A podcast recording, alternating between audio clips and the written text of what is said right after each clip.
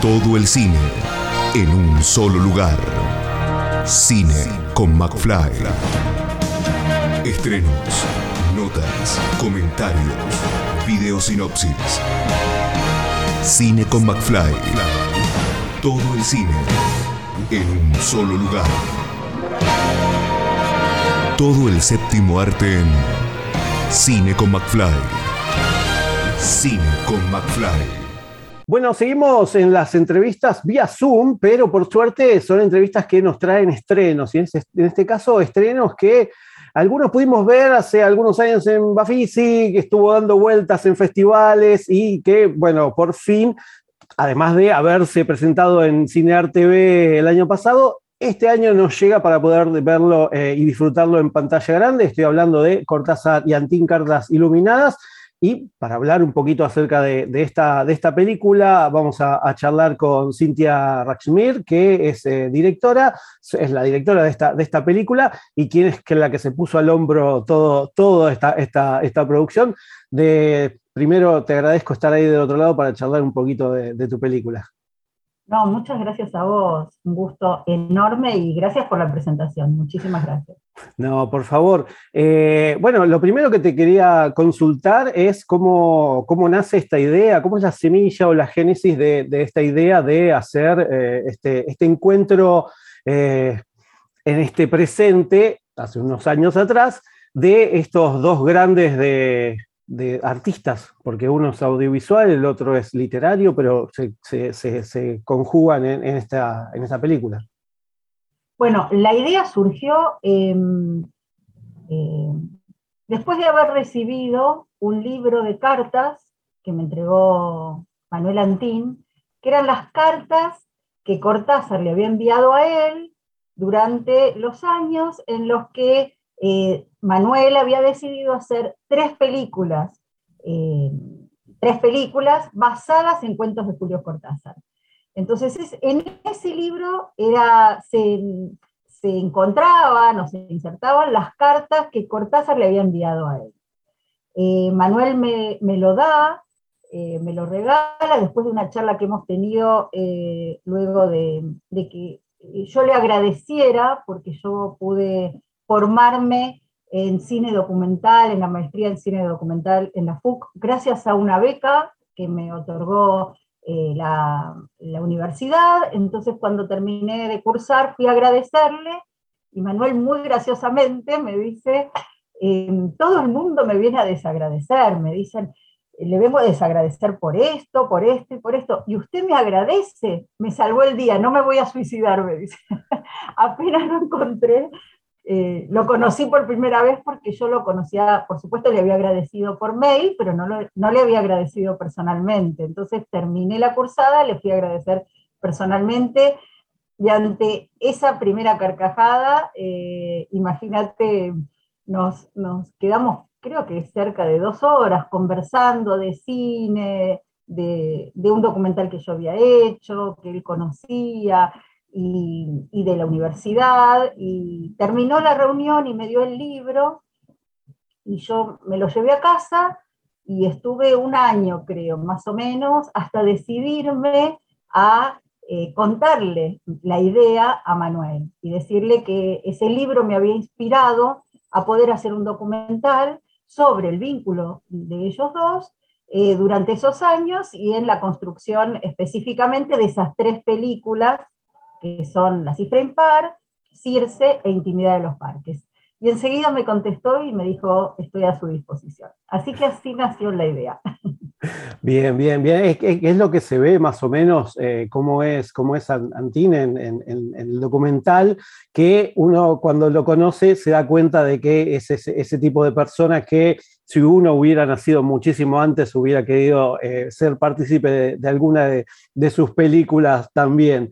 Eh, y en este caso, la, película y, todo este, este entramado que, que armás vos en el documental, eh, lo, dirigís y lo, lo co-guionás, ¿no? En este caso. Sí, quería decirte una cosa. Manuel sigue así, sigue siendo así.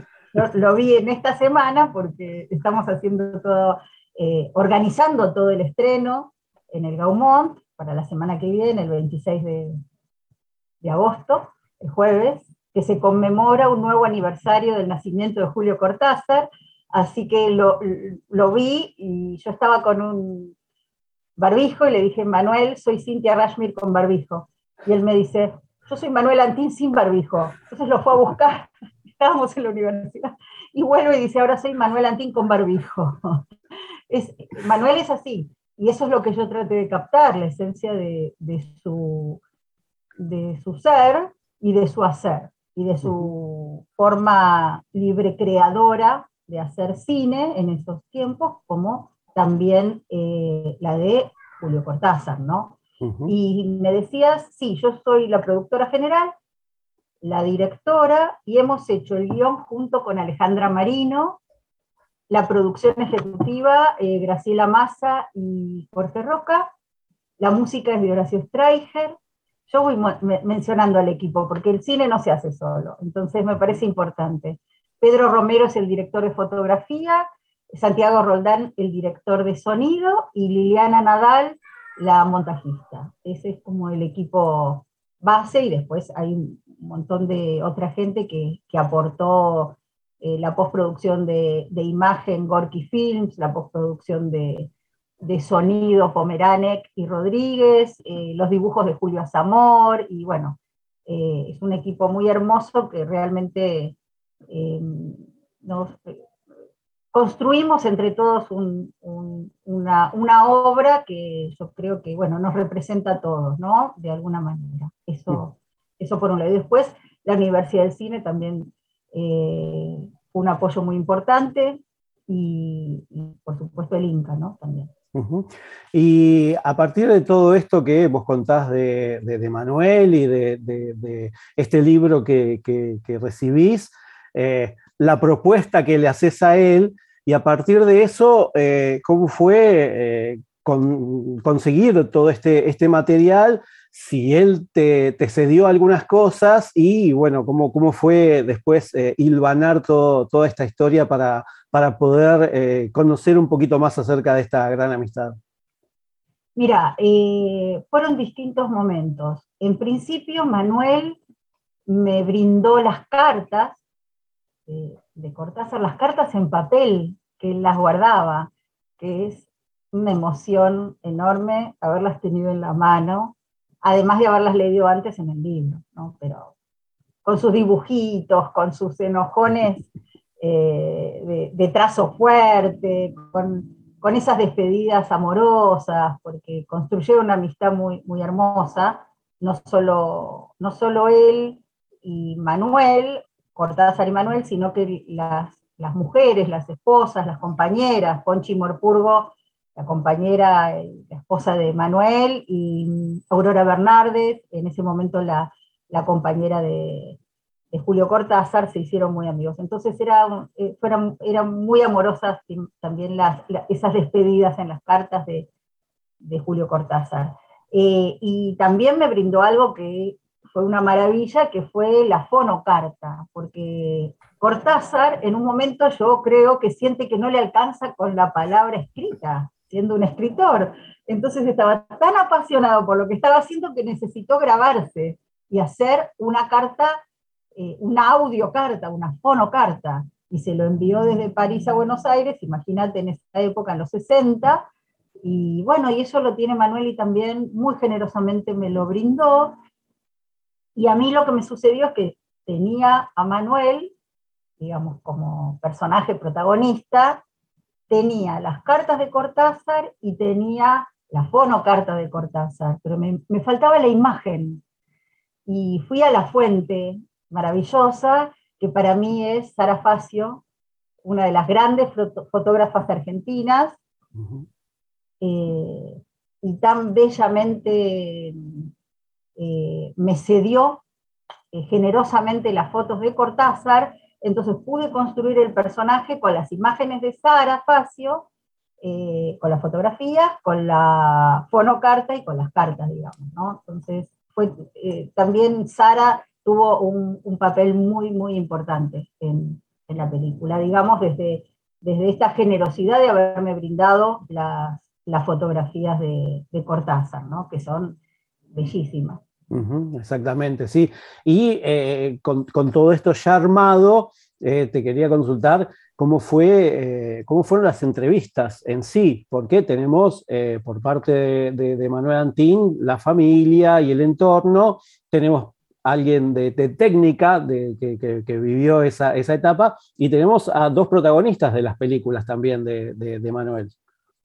Sí, para mí fue un honor poder convocar a través de Manuel, por supuesto, a Ricardo Aronovich, uno de nuestros mejores directores de fotografía, de reconocimiento internacional y que participó en la película también, porque él fue el director de fotografía de Los Venerables Todos, que es una película que no está basada en los cuentos de Julio Cortázar, pero en la que Julio Cortázar tuvo ahí una intervención y hubo una anécdota muy interesante respecto del libro, de Los Venerables Todos y de la película, entonces decidí convocarlo también a él. Eh, y a Dora Baret, que es la protagonista de Intimidad de los Parques, y a Graciela Borges, que es la protagonista de Circe. Y ellas enseguida aceptaron eh, tan gustosamente y tan amablemente, porque la entrevista con ellas y las charlas con ellas fueron eh, muy amorosas, eh, en el sentido de una entrega al recuerdo, al reconocimiento, a, lo que fueron esos años para ellas, a lo que fue grabar en ese momento eh, esas películas con, todo lo que implicó porque ellas eran muy jóvenes y en todo caso había, había escenas en las que, bueno, tenían que, mostrarse de una manera despojada y, los pudores, bueno, fue, fue muy hermoso, la verdad. Y de esa manera fui construyendo, como me preguntabas antes, el documental a partir de la participación de distintos testimonios, las fotos, la fonocarta, las, em, las cartas, pero también fragmentos de las películas. Porque esas películas fueron unas películas de alguna manera que abrieron camino a un cine distinto en, eh, en Argentina. Por eso estoy muy contenta del estreno de la película en el cine, porque es una película que habla de nuestro cine, que yo creo que, por supuesto que es hermoso el recorrido que ha tenido, pero merecía estar en el cine. Y, bueno, por fin lo, lo hemos podido lograr. Bien, ahí justo hablaste del recorrido que tuvo, porque la película eh, tuvo un preestreno por 2018, creo, después en el Bafisi 2019, después estuvo picoteando ahí en los, en los festivales, y eh, creo que eh, con los premios también, y, y, y, porque más que nada me imagino que la figura de Cortázar que es conocida mundialmente. Creo que eso es lo que, eh, conocer esta, esta historia de él con Manuel, eh, como la mostrás, creo que eso es lo que mm, a mi parecer, que me imagino, debe haber llamado muchísimo la atención en, otros países fuera de Argentina, ¿no? Mira, lo que ha sucedido es algo muy, muy curioso, y es que a partir del documental es cierto que Cortázar es una figura eh, muy atractiva eh, internacionalmente, pero la, gente termina de ver la película y vuelve a leer a Cortázar o corre a buscar su literatura por primera vez, como sucedió al finalizar la, proyección de Bafisi, que una, una, chica de cerca de 17, de 17 años, porque me dijo que tenía 17 años, terminó la película y dijo, corro a buscar los libros de Cortázar, porque no lo había leído. Entonces sucede esto, pero también me dicen que corren a ver las películas de Manuel. Y eso me parece eh, de una belleza. Te digo que hasta hoy se me pone la piel de gallina, porque me lo han dicho no solo acá, sino que también hubo una proyección eh, en abril de este año. Hubo dos proyecciones en España, en la Filmoteca de Cataluña que es como el templo del cine, dicen, ¿no? Y que a mí me parece un lugar extraordinario para eh, proyectar la película. Y después en un festival de cine y literatura en Málaga, también me la han pedido, y las devoluciones tenían que ver con eso, con que empezaron a buscar las películas de, de Manuel, a postearlas en España en el Facebook y hacer comentarios sobre una, sobre la otra, y, eso me parece que es como más que el logro ¿no? Eh, alcanzado, que, que nuestro cine de, esa, de aquella época vuelva a reconocerse. Por supuesto que es muy reconocido, pero digo, por nuevas generaciones, porque esa es la idea para mí de un documental, ¿no? Que, que no es un documental dirigido a un cierto grupo etario, o, es un, los destinatarios para mí son todos y todas aquellos que, que se, se, puedan sentir nutridos eh, por esta historia, eh, más allá incluso del cine y de la literatura, porque es una historia de un encuentro de amistad entre dos libres creadores, y que para mí tiene que ver con eso, festejar y celebrar la creación. Así que por eso gusta a gente más jovencita, a gente más grande, o no, yo no me propongo un, un, destinatario público, ¿no? Lo pienso en, en, otro sentido. Así que eso creo que, que, que, ha sucedido y que me, me alegra enormemente. Bien, bueno, y, y, frente a todo esto, tanto, tanto tiempo, más allá de la pandemia, porque este, me imagino que cuando surgió la posibilidad de quizás estrenarla en cine, pasó todo esto, Después de, sí, claro. de, de, todo este tiempo, eh, ¿cuál es la expectativa? Y si ya estás eh, trabajando en algo, en algo nuevo para, para, que podamos ver. Bueno, la expectativa es que la gente que vio la película en la pantallita chiquita, que vaya a disfrutarla en pantalla grande, como se merece ser vista la película.